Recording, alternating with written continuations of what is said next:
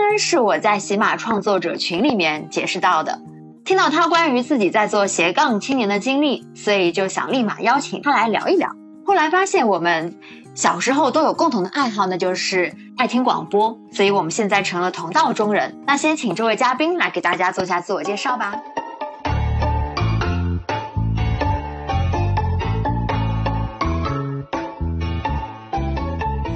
Hello，小爱姐姐好，小耳朵们好，我是沙老师，大家也可以叫我欢脱的老沙。嗯，的确很欢脱。沙老师，要不介绍一下自己的主业跟副业呗？嗯，我的主业是一个奶粉销售公司的培训老师，我是做成人的销售技巧培训，还有一些拓店线下的培训的。我的主业是培训师，呃，非常喜欢分享，所以就选择了这样的职业。嗯，我在婴童行业十五年。其中有将近十年的培训老师，还有五六年是做的品牌推广经理，就是都是跟人打交道和说话有关的。所以说我非常喜欢这个活儿，所以就来选了喜马主播，因为可以讲话，可以分享。我还有一些副业，呃，现在我觉得我最主要的副业是做喜马的主播。我还有坚持了八年的代购，虽然说，呃，这段时间代购很难啊，因为出国比较困难，但是我还是有固定的群体。我是八年的日韩代购，在可以出国的时候，我是自己去日韩代购的。现在嘛，就靠物流，然后还有一些海南呀 免税店的代购，这是我坚持的最久的，这是我主要的副业。期间还有一些微商的经历呀，还有一些社团的团长呀等等。还挺丰富的经验，但是我觉得不管是代购也好，团长也好，还是微商也好，其实这些都是有相关联的，你是相关性的延展，走的越走越丰富了。我我自己是觉得我的副业跟我的主业，包括我现在喜欢的这个喜马，它是全部是挂钩的。我自己自己认为自己是一个比较有规划的人，因为我一开始从管培生开始的工作呢是做销售培训，然后就会接触很多的店员，就会给他们讲一些销售技巧啊等等。然后那个时候就去呃日本、韩国旅游，因为我呃会一点韩语吧，就是在上大学的时候考过对外汉语证，然后带过一些日本和韩国的学生。就是所以说就去了韩国，毕业的时候去了韩国，去了十个月吧，才开辟了这样的一个 路。那会儿很流行微博的时候，就有很多人跟我留言，让我买买东西啊。就是我在韩国的时候。这就开始了我的日韩代购的路。那个时候哪一年啊？就是一几年吧，一五一五一六年的时候，就是非常流行的时候。因为我人在韩国，然后有的是带化妆品啊什么的。后来又去了日本旅游，然后就一条线，这就开启了我的副业。本身我是一个老老实实打工的人，还真的那个时候觉得自己其实收入也不算差，但是就是觉得，哎，总得把，嗯，总得把。爱好拿来干点啥吧，会点韩语，经常去韩国玩，然后在那边工作了一段时间，也认识一些人，然后就就买化妆品，买着买着就买成了一个代购。那会儿其实还不流行叫代购的，因为我是云南人，我觉得我们云南还是不流行的。那个时候，其实那个时候流行的是上海啊、杭州啊这样比较先进的地方。然后我就买着买着就有了固定的人，我的朋友圈里面的同学啊，还有以前的同事啊，还有在微博遇到的一些人。然后就拉了一个群，然后就成了代购了。这就是我最开始最开始的副业。大概那个时候哪年？就是一五年吧。对，一五一六年的时候。然后代购着，同时呢，其实有很多代购都是一样的路子。代购了以后，你就会有一些固定的顾客群，就会。开始拓展一些微商，那个时候微商就很流行了，比如说什么面膜呀、化妆品呀，哎，我也开始，因为我有了群顾客群，其实现在也很流行啊。现在按照我们现在现代的这种销售思路来讲的话，那就是社群运营，就是我现在也有自己的群，群里面有几百个人，这几百个都是固定的，就是从一五一六年可能就跟着我一直到现在的。有了群以后做微商其实就很容易啦，微商就是复制扩散嘛。然后有一些可能就从代购的东西就转到了微商产品。我自己做过呃，两个产品的微商，到现在一直都还在做。就是我很庆幸，就是我自己觉得我自己是有比较好的选选品的目光的。就是很多微商做到一半，你会发现你的朋友圈这个人就消失了，就是产品可能不行。我做的呃一开始做的就是化妆品，因为我当时代购也是主要以化妆品为主。我以前拍了非常多的视频，就是自己用的，然后体验的很多，我都是亲自上脸上手，而且都是对着自己的脸拍，边拍边讲的，就用了很多牌，所以有很多人。到到现在为止，用什么都会来找我，所以我做的微商那个品牌也是一个不错的品牌。其实我觉得到现在那么多年都还 没垮，而且还活得挺好的。然后呢，我就生了孩子，生孩子了以后就会呃有一些关于婴童的，因为我本职的工作是婴童的公司，我是奶粉公司奶粉销售的，所以说有很多开始生了孩子以后也会跟这个关联起来。然后我就做了一个洗护用品的，就是洗衣服的，也是一个非常好的品牌。到现在为止都还在做，这就是我从代购和微商把两个就可以加在一起，因为它的用户群它可以重叠，它也可以不是同样的人，所以没有特别大的关系。呃，当然后面。像微商就有非常多的挑战了，为什么？因为品牌更多了，而且都同质化了。然后呢，就又变，说起来干的还挺多的，就有了不知道你你有没有买过？比如说平台购，哎，以前什么洋葱啊，或者是哎，还有一个跨境的一个，其实它的后台也是靠社群的。所以当时我们这些团长，我们有有个两三百个人的群的群主，都是呃这些品牌很喜欢我们的，就是都会自动的找上门来说，哎，我有这个品。你要不要做呀？包括现在也是啊。如果你有一千两千个人群，那真的不愁品，也不愁赚钱。然后呢，因为我比较喜欢分享，而且我本身的工作一开始是品牌推广，都是以讲话为主，然后又是培训老师，所以我经常拍视频介绍呀，或者我都是真诚的用一些，就是我觉得这个东西好用，那我就推荐；不好用，我也就是黑点，我也会说。所以可能周围的同学、同事还有介绍，还有很多介绍来的人，就是，呃，你介绍我，我介绍你的，就加了好多我的群，所以我的顾客群体也是非常稳定的，这样才能坚持下来这么多年，包括现在也都还还在有，就是。现在我不主动的发圈，很少发，但是我都是在我的社群里面发。其实他们也有熟人可以推荐过来的，而且微商到了一定的程度的话，就不是做零售，也是团队。那我下面也会有会有人，他们就有自己的团队，那我就教他们怎么做团队，就复制起来，就比较容易了，赚钱也会变得就比较容易，比一开始的时候。嗯，听上去沙老师是就是起家很早，一五一六年就开始做代购微商，这个时候小红书还没有，还还不知道在哪儿呢。你你已经走在以前是先微博，嗯，对，那个时候已经有意识去拍视频，然后去做社群。对对对，是的，都要拉群。就是那个时候，我的群现在之前最好的时候有两个群。呃，一个群是五百人满的，另外一个一百多。后来就是因为你想不能出国了，其实自己出国可能说服力更好啊。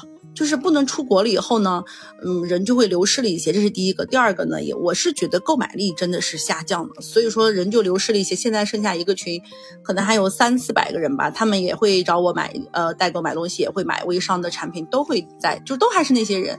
我在群里面也还是保持着呃正常的互动，所以说。呃，这个又又跟我的正常的工作可以加在一起。我的正常的工作里面，现在我们公司我们集团还挺大的，呃，世界五百强，我们也做社群运营。因为什么？因为因为大家都不能出门，对不对？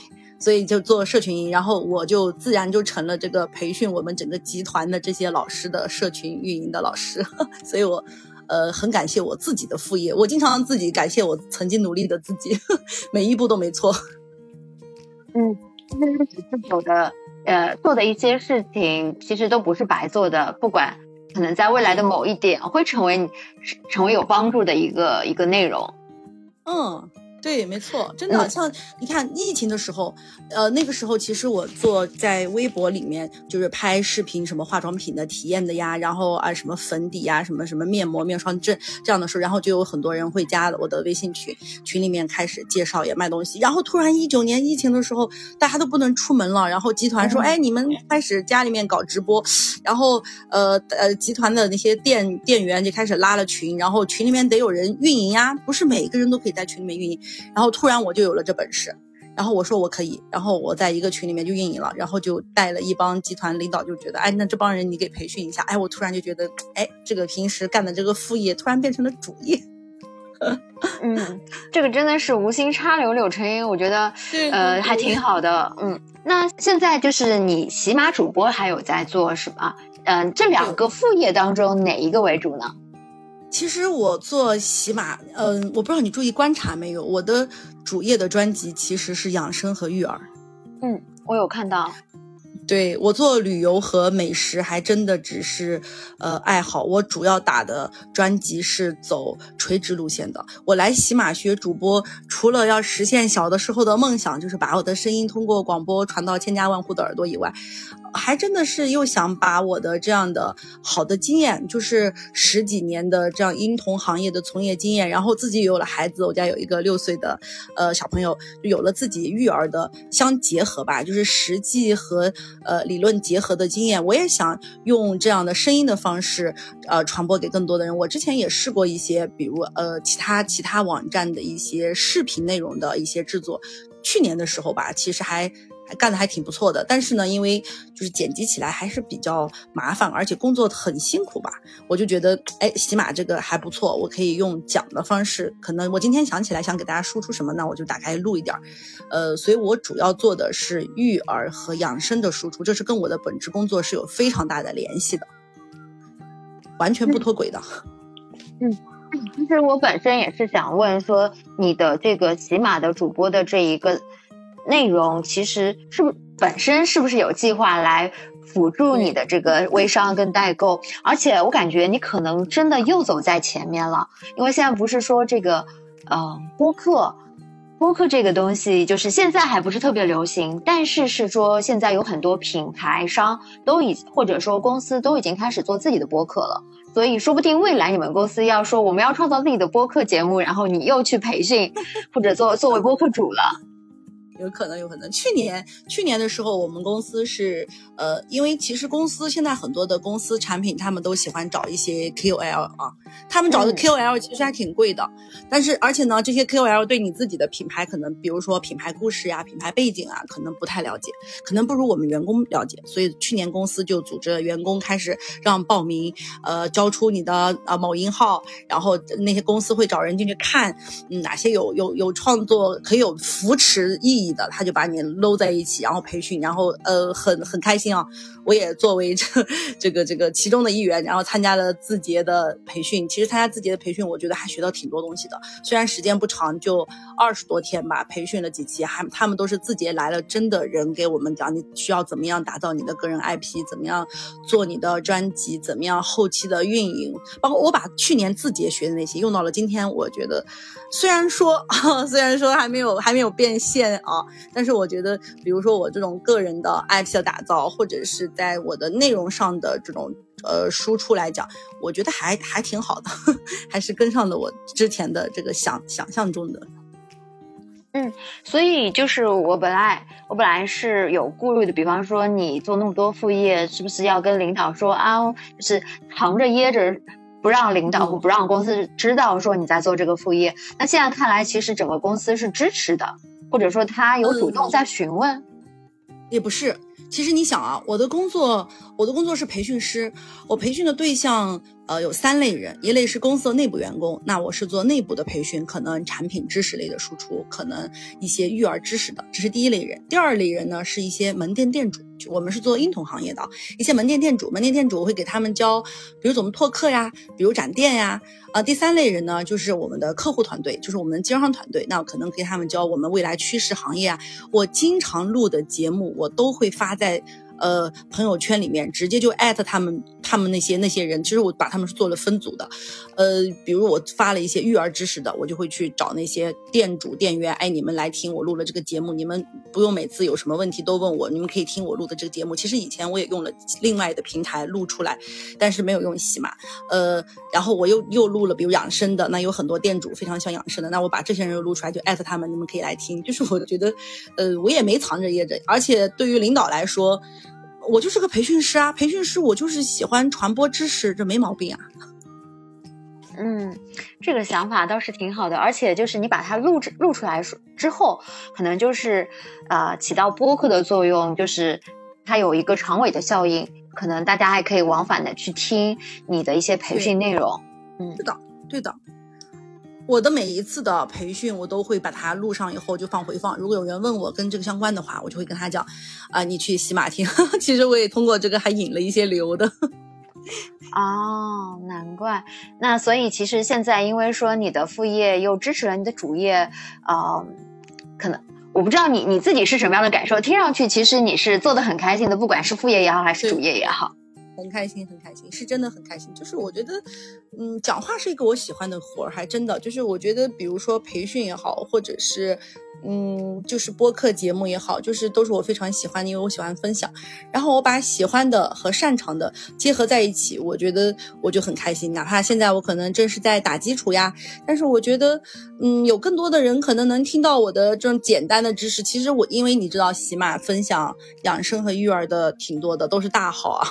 但是我觉得我用我的方法比较可能简单通俗的给大家来这样传播，我就我自己是比较开心的。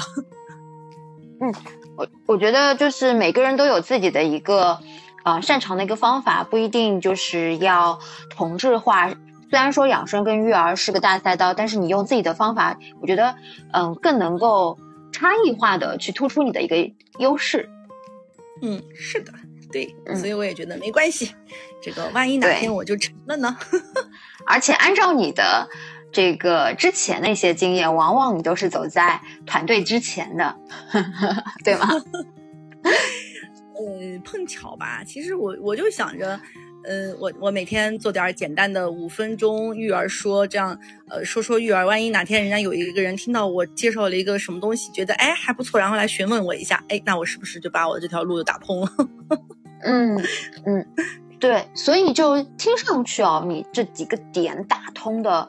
呃，还挺顺利的，至少到目前来说，你已经结合在一起了。那我不知道说在结合之前，有没有碰到过一些什么样的困难？自己啊，有没有去主动的思考过？哎，我到底要怎么将我的这几个兴趣爱好结合在一起呢？嗯，因为我去年参加的那个培训，其实我觉得还挺有用的。比如说我们刚呃攀登毕业的时候，也有很多人会问过我。我会问很多人都会问啊，你会去哪个赛道，对吗？要么有声书，对不对？我们这些学攀登的，有声书赛道那就是录书的啊。然后我我就觉得我喜欢的就播客，那我就播客赛道。那播客那么多的类型，那你有选哪一个呢？呃，你是选杂谈类呢，还是选娱乐类呢，还是选什么？其实当时我就是非常坚定的，一定要做内容输出，一定要做垂直性的主播，我要做母婴垂直和养生垂直的，就是因为我觉得。嗯，一定要跟自己能结合的更紧密，可能能做得更好。现在事实也证明啊，就是我不是一个能追击热点或者是能紧追这种时尚潮流的，所以每一次我参加的那个创作，你你你如果注意，你都看见，就是多半都是跟什么小朋友啊，或者是养生有关的，这些是我自己很有信心能做好的。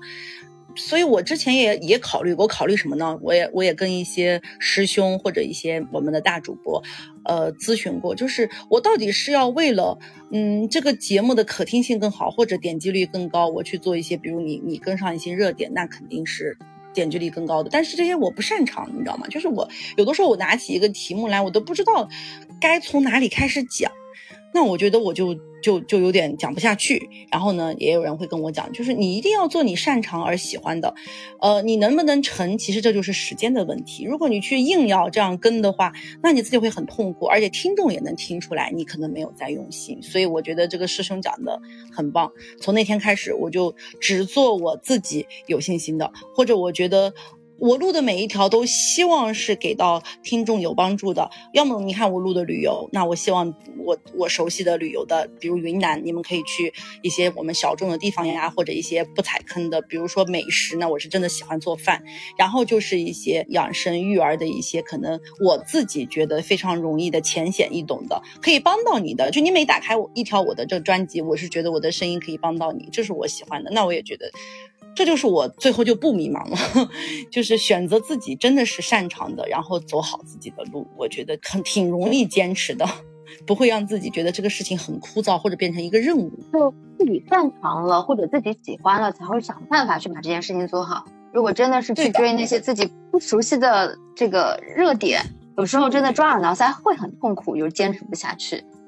嗯，我其实，所以我我 我就是这样，我就跟我老公讲，就是我每天晚上，呃，都会觉得，哎，我今天有一个这个事情要跟大家分享一下，然后我就可能打开手机会录一下，就是我没有觉得这个事情是个负担，就是反而是一件非常开心的事情。嗯，听上去你也是个非常乐于，嗯，喜欢分享的这样的一一个性格。嗯呃，对，其实我觉得当时我我我为什么会做呃代购？其实真的当时在韩国的时候没想要代购，就是觉得哎这个东西还不错，我我有没有需要的呀？可以帮你们带回来。一开始的时候不要钱的，我是不收代购费的，我真的就是就是印这样的寄回来。呃，没有收代购费的，很后面了才开始有点收代购费的，就是喜欢分享吧。而且包括现在有人，你就问我这个东西某某东西你觉得怎么样，我也不会很违心的，因为这个东西可能更贵或者更能赚更多的钱，我跟你说，哎，这个这个好用，那我从来不是这样的人，我就一直都是非常的，就是简单和真实的。那说到另外一方面，就是刚才你说了，你所有的代购啊。然后你主播这一块代购上这块，其实你有很多的群。那你的这个喜马这一块有有自己的群吗？还是说就直接会把自己的内容直接分享到这些代购的群里面呢？对呀，我就是把我的每天我录好的节目，然后就往我的那个代购的那个宝贝窝里面放。所以两两个群合成一个群了，你既是你的顾客，也是你的听友。嗯，对他们其实这些人都是跟随我。你看我儿子今年六岁，他们都是从我生孩子之前做第一次代购就跟我一起到现在的。真的有很多人，我们都是见证了人家生老二、生老三、生老大、大生老二，还有一些现在已经怀老三了。就是这么多年，我跟他们说，呃，我做的最最近喜欢这个这个事情，让他们来听我的节目，他们都会很喜欢。当然，我也希望更多的有陌生的路人粉丝可以加到我的群里面来，这是我更喜欢的。目前是就是以前的老的群，啊，那说到你要嗯就拉新的话，你有做过拓客吗？拉新这块有做过什么样的动作吗？嗯，没有，还是我可以这么讲吧，就是任何的这个事情，你都得先从呃从熟悉的人开始，比如说朋友圈里面可能有一千个人，绝对不是一千个人都是你的粉丝。那你把这一千个人先转换三百个，就非常不错了。所以我没有去。拓那些陌生的，就是暂时先把我，呃，自己朋友圈里面的人，或者周围的同学，或者有的时候偶尔现在还会发发微博，好久没发了，微博里面还会有一些粉丝，就是这三条先通一下，应该也会有不少粉丝的。其实最主要的是熟人这一块儿，我觉得大家就是可以，你你你下次可以试试，肯定比拓一些陌生的可能要更快一点。嗯。这个倒倒是一个点，因为我其实还真的没有特别的从熟人那块，尤其是朋友圈，我像你说的，就是我除了会屏蔽掉一些呃关键人物之外，我我基本上分享的都是一些平时工作上或者是生活上交集不大的一些人，但是感觉这样子一发呢，好像效果也不怎么样。嗯，像我发这种，就是我发我自己的节目的时候，我都不屏蔽，我连领导都不关的，就是直接开放。比如我有一个给小朋友讲故事的，那我就直接开放给所有人。你们如果 朋友圈里面你们不想给孩子讲故事，你们懒得讲故事，那你就放我的这个节目给孩子听。然后有一些，比如说要去玩的，要去什么的，我都是直接开放。就是我觉得朋友圈里面的这些朋友，可以先把他们。呃，先先先顺一顺，不然你想啊，我我也想过，等朋友圈可能用的差不多的时候，那我再去想其他的办法。而且，其实其实微博微博是一个很好的拓客的办法。其实微博微博跟这个喜马是可以通在一起的，就是微博是可以更更多的，就是触点更大的，比起朋友圈来更大更多。嗯，那微博需要怎么运营吗？因为我其实也有转发微博，我感觉。我的微博效果反正不是特别好，那你是靠啥来运营的？你是靠啥？这个主主要是靠啥呢？朋友圈也不发。嗯，所以其实我的喜马喜马粉丝量不是很高，而且爬升的也很慢。虽然说，嗯，这么说吧，就是喜马的它的那个声波，我其实它有送过我几次，我用过几次，但是我感觉效果呢，因为它每次分散的太多了，它会影响到我的完播率。所以呢，我感觉声波用下来效果还没有不用好，我不知道，我不知道你怎么样。这个我没有，我没有，我好像他只送过我两次吧，就是刚刚刚级别比较低的时候，五级的时候，他送过我一次，用过一次。他的那个是，他就是让你有有能看见，不是说他点对点的去推送，但是。因为我看过一些那些大的主播，可能几百万粉丝的，他们的那些微博里面是运营的还是比较好的。然后他们两种，我我自己分享一下我发现的啊，那些大主播就是百万粉丝，他们有两个最大的渠道来分享，第一个就是微博，第二个就是公众号，他们很多都是有公众号的，你可以去看。嗯，他们都现在我也开始做了，做公众号吗？对。那我觉得，如果能写写的好的公众号啊、小红书，可能都是比较好的方法吧。嗯，那呃，运营这一块的话，你你的主要运营侧重是在微博吗？就还是说，或者说是你刚才说的那个朋友圈？现在目前是朋友圈，等我朋友圈使完了，我就使下微博。其实我我更想的是小红书，直接开一个美食的，就是小红书只开美食的，别的都不开，把之前美妆都关了，就开美食的，就开做饭的。哦，我为什么是美食而不是母婴呢？因为小红书的母婴太多了。因为你想上班也搞母婴分享，喜马也搞养生母婴分享，我最爱的美食总得找点地方。来来搞一搞吧，现在是靠朋友圈每天发一下，所以我我那天就在想，空一点的时候我就去小红书专门开个做饭的，做饭的号。那做饭不是还有个叫下厨房的吗？现在看来啊，那个里面其实只有我们这种做饭做的，我自己觉得 做饭做的相对好的会去看下厨房，更多的小白其实是看小红书。小红书现在已经什么都。汇总了吗？我看之前呃也有 Keep 上的类似的同质化的一些东西。现在还有人追剧都去小红书的，以前追剧不是靠抖音、快手吗？现在追剧都去小红书看。我是感觉小红书上的追剧没有抖音上的 做的系统。就是我们做过一些分析，小红书的群体会更年轻和更精致，可能抖音的太乱。太多太杂，但是如果你要垂直的话，小红书是更好垂直的。像我们如果做母锤的话，你去小红书看，其实很多很多。所以我不想在小红书做母锤，所以我跟你说，我要小红书做饭呢。嗯，那现在关于变现这一块的话，你自己有什么打算吗？就是除了做母锤这一块的变现，其实已经很直接也很明显了。我自己觉得啊，就是如果是做热点主播的话，呃，可能你做到多少点击量的话，会有找广告来找你贴片的。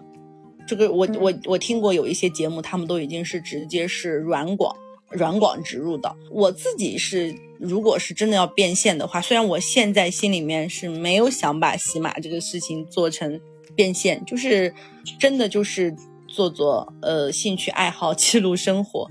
如果有一天可以变现的话，我有一天也其实我也听过一些主播，就是我们喜马里面的一些婴童的一些主播，他们比如说呃卖书。嗯，卖哎呀益生菌呀，或者保健品啊，都有，挺容易的。只要你，我就是相信我，就是到了那个点，推荐起来就非常容易。或者是也可以开直播，现在喜马不是也可以干让你挂商品吗？可以直接开直播，商品推荐也可以，其实也很容易，就是需要点时间吧。就是变现，我觉得这如果让我自己说一定要在喜马变现的话，那我选择的就是第一就是。可能通过一些口播来推荐一些自己真正的觉得好的产品。其实我我我喜欢推荐，或者是我比较有信心的有几条，呃，母婴类的，什么经常会提到的，哎呀，益生菌啊。或者一些宝宝的一些洗护用品啊，但是现在因为我家孩子大了，很少用了。那可能有一些书籍啊，绘本，就为什么开一个绘本的一个专辑呢？也是希望可能以后会有一些绘本的推荐。然后母婴类的呢，就比如说什么益生菌啊，或者一些小孩子的一些呃书，跟成可能学习有关的书。然后养生类的那就很多啦，可以推荐的吃的啊，保健品啊，或者微商的嗯。保现在微商那么流行的保健品，益生菌、什么酵素啊、胶原蛋白呀等等，都是可以非常快的搭在一起，很容易。我自己觉得 赚钱应该是很可，就是应该会有的，只是时间的问题。嗯，其实渠道有很多种，这么多的一些变现渠道，要自己有一个比较好的规划，然后才能更好的往这个方向一直去发展。那其实你现在这么多的一个方向的话，你是打算？一起做呢，还是会找准一个方向呢？因为我社群里面现在都是，呃，固定的，就是我的斜杠。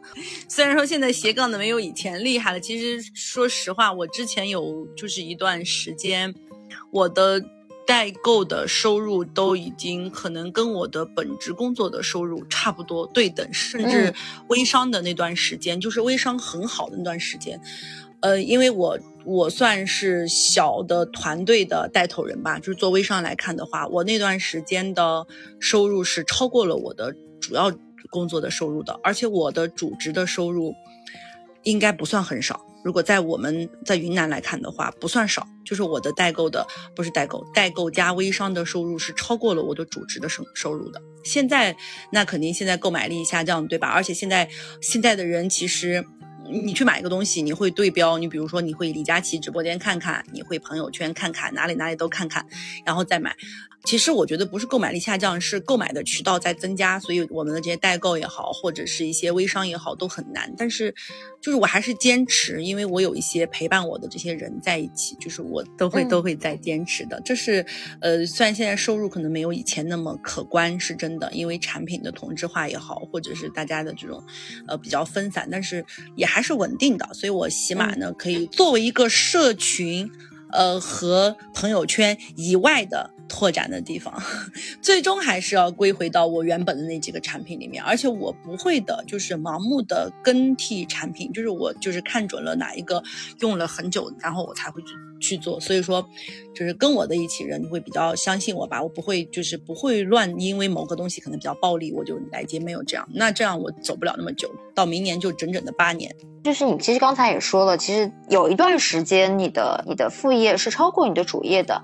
当时你有没有想过，就是说变成一个自由职业者呢？以前没有想过，就是最近才想的更多。那会儿是真的没想，因为那个时候觉得我是培训老师嘛，我的工作是比较灵活的，可能比起有一些朝九晚五每天得去办公室的人比起来，那我的时间是宽松很多的。就是我没有固定的上班时间，我工作的时候大部分就出差，呃，也有很多人很羡慕啊，我全国各地。就是除了西藏，除了西藏没去过，到处都去，所以我时间弹性很大，我没有必要辞职。然后，而且，疫情以后有保险，怎么还会敢辞职？对吧？但是现在还真的就是，如果说想要自由职业的话，就近一两年吧，会想过，因为哎呀，孩子其实女女性啊，我觉得工作、家庭、孩子、生活。真的就是一项都不能落下，小朋友有要分散很多的精力搞学习啊什么的，所以就最近还才还真的想过，要不我明年后年做个自由职业者，就不用那么多的束缚。你这个逻辑。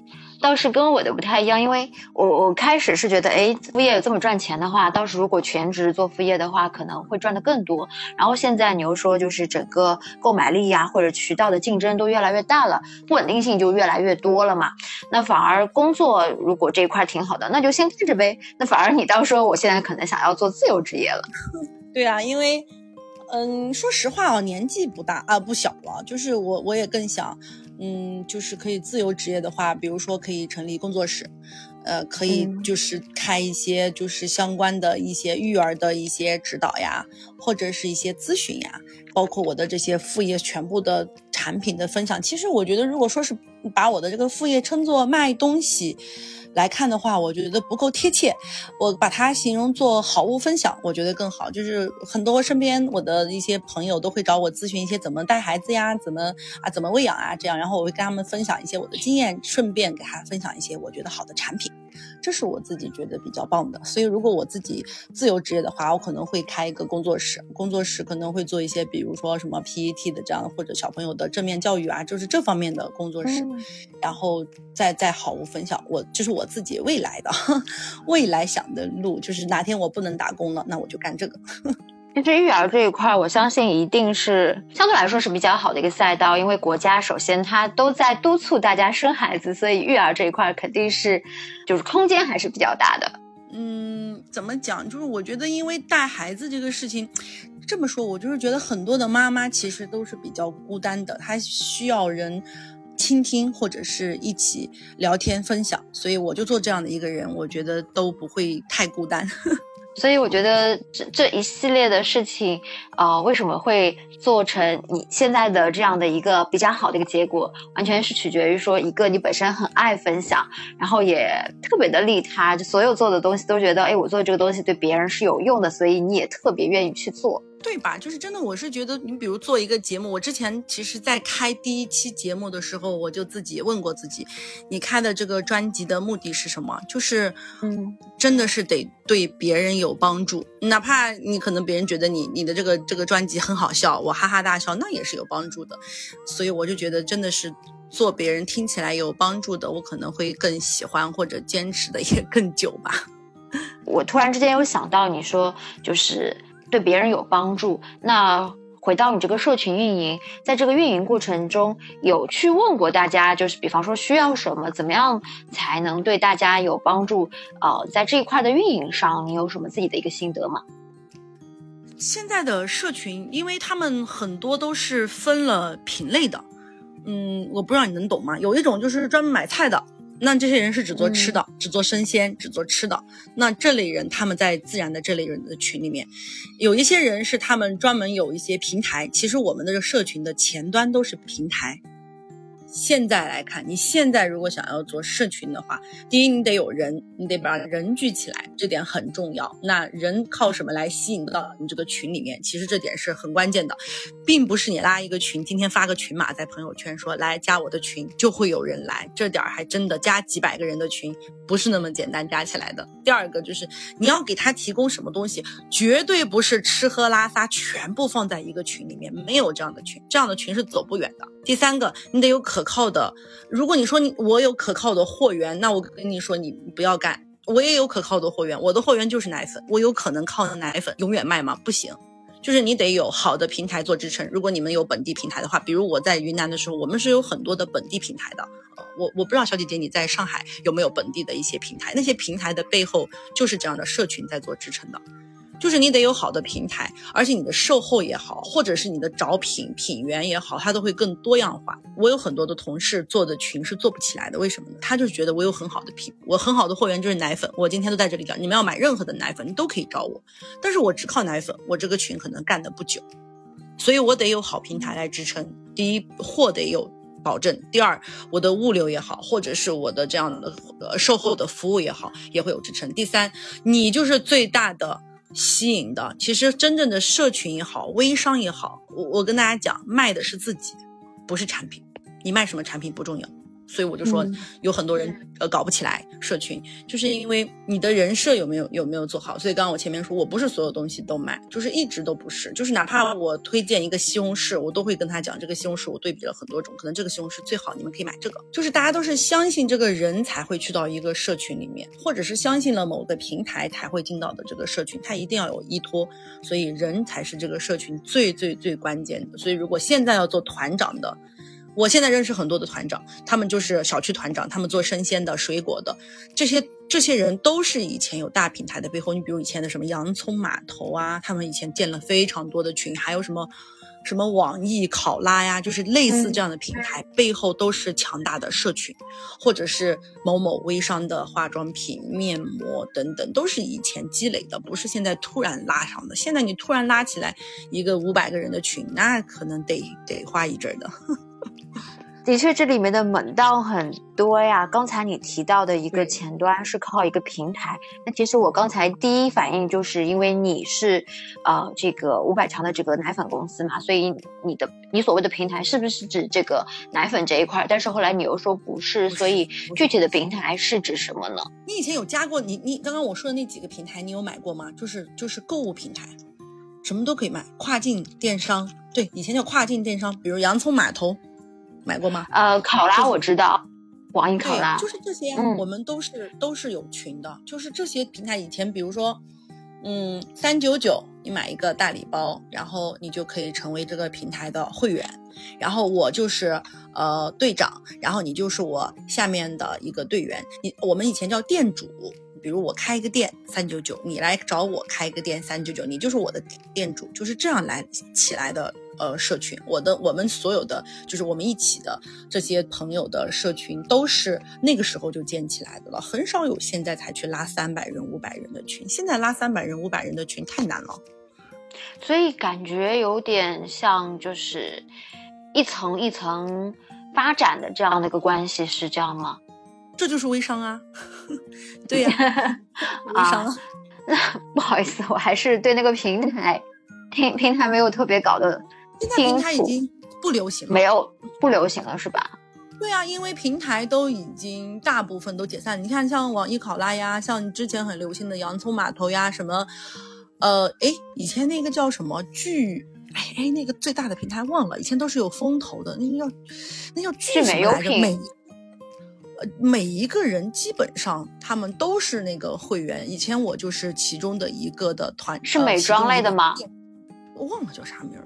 反正就是一个店，让你开个店，然后我我找我的上面的人开了个店，然后我就发给我的下面的人，他们都开店，就这样就起来了几百人。不过我的我的这个群呢，还真的是从代购开始的，但是所有的大群，呃，基本上以前都是微商，不是微商的拉不起来。街坊邻居，你现在靠街坊邻居你拉个几百人，那挺难的。我觉得呃，今天分享了很多干货呀，就是因为因为你很多时候都是走在时代的前列的经验这一块就特别的丰富，可以向你学习很多东西呀。没有没有没有，我只是很庆幸的是。我自己的工作可以跟这个这个喜马也好，或者我的代购也好，我的任何的一个副业给它紧密的联合起来。其实我相信，如果你任何的一个人，你想要做好，你想要做一个斜杠青年，或者你想要赚钱，或者你想要把喜马这个主播做好，你都可以做好，只要你用心，用心发现吧。我可能只是一个用心的人吧。嗯，那最后的话，我不知道你有什么话想要对斜杠青年啊说的吗？就是你的一些一坑心得。嗯，怎么讲？就是什么时候开始都不晚，自己只要想做，就要马上行动。真的，人生很短，你如果想要做一个给大家分享我的。快乐，我的声音给我讲故事当树洞的，那你也马上行动起来。如果我今天是觉得我的收入不够，我想做一个斜杠青年，我想赚钱补贴我的家用，那赶快行动起来吧！真的，人生很短的，不要让自己有遗憾，没有什么避坑的。我觉得你要坚信你自己，今天你走的每一步路，你再回头看，你都不会后悔。我看刚刚开头的时候分享的。我在韩国的时候，就韩国、日本那会儿的代购，其实非常的辛苦，帮别人买东西，其实我也都没有抱怨过，觉得你麻烦呀，哎，今天帮你买个这个，明天帮你买个那个，哎，突然后面就变成了代购了，我就可以加点钱了，我可以给你加点汇率了，那我就赚了一点钱，然后呢，我就拉了一个群。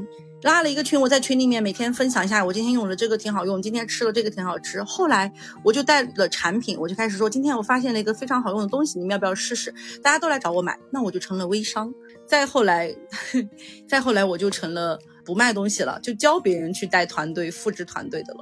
然后就变成了抖音很流行的时候，又刚好我有自己，我不怕露脸，虽然长得不够美啊，但是我不怕露脸，我有露脸这样的经验，就是很辛苦，但是你真的你现在回头去想，你以前走的每一步路都有用，就感谢自曾经努力的自己，你今天可能就是一个努力的自己，以后你会感激自己的。嗯，我还发现你刚才说的这一系列的。过程中还有一个特点，就是特别的敢于去尝试，就是不会去瞻前顾后。我这样做会不会有什么影响？呃，会不会这个不好那个不好？你每次都是直接先去尝试了再说，所以才会有成功的可能。是真的，因为我当时来喜马做播客的时候，我真的自己也也还是问过自己的，我到底做这个行不行？因为我自己观察过这个赛道很挤。但是我就是觉得都没有做，怎么知道有没有人听，对不对？所以说我就做了，这点非常好。对比我自己的话，就像你刚才说的，你怎么你又不用朋友圈，又不用微博？因为我用朋友圈，我就是有这个顾虑，你知道吗？可能朋友圈，呃，熟人太多了，然后呃，露脸的这块我也是不露的。呃，我用的一般都是用声音，所以才会选喜马。所以我这块其实顾虑还是挺大的。嗯，那今天听了沙沙老师这一块的分享，我觉得还是需要自己思考思考的。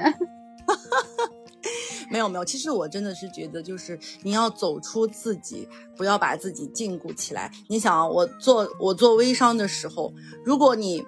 都不能跟身边的人先分享，我今天就不能先跟我表妹分享，说今天我用了这个化妆品很好用，我建议你去试一试。难道你去路边拉一个人说，小姐姐，我今天这个化妆品很好用，你要不要试一试？没有可能性成功啊。嗯，有道理。我我其实主要是想说，如果我跟一个陌生人去分享，那成与不成，反正他也不认识我，我也无所谓。但是如果我跟一个成熟的人去分享，成了他会想什么？不成我又会怎么想？就就这块就会想的很多，打破自己，打破自己，真的就是。嗯，有有身边很能熟悉的人会觉得哇，你好棒啊！这个小艾姐姐，你分享的我特别有用，那这是我们喜欢听到的。或者有人说，哎，你你搞的这个是什么？不要每天发给我，影响我。那不好意思，你可能要错过我的很好的呃分享了，你可能要错过我的这个这个分享好东西或者分享好的经验了，那是他的损失，你没有损失啊。有道理，今天收获很大呀。希望希望希望我们可以一起分享这个，可以一起在洗马的路上，我们在赚钱也好，分享的路上走得更远。嗯，好的，谢谢沙老师今天的一个非常非常有帮助的一个分享。那也希望如果说呃，我们的听友里面有可能像我一样的啊，还是有点瞻前顾后的，那也可以呃放下自己的一个。嗯，各种的一个顾虑点，然后再往前多走一走，啊，这样可能会把自己的路拓得更宽一些。对的，你想想，等你走远了，你再回头来看，哇，我已经走过了很远的路，我好棒啊！嗯，这是真的，好起来吧。听了这一期的节目，不知道你有什么感想？我的想法是。自己的副业，尤其是自己喜欢做的事情，能够助力主业，是一件很幸福的事情，真的很让人羡慕。另外，在节目中聊到的一个话题，我也很想听听大家的声音。斜杠青年是不是应该让大家都知道？我觉得不同的立场有不同的观点，没有对错，让人舒服而不是强加的就可以了。你呢？欢迎在评论区里留言告诉我哦，说不定我会邀请你来聊一期，一室两厅呢。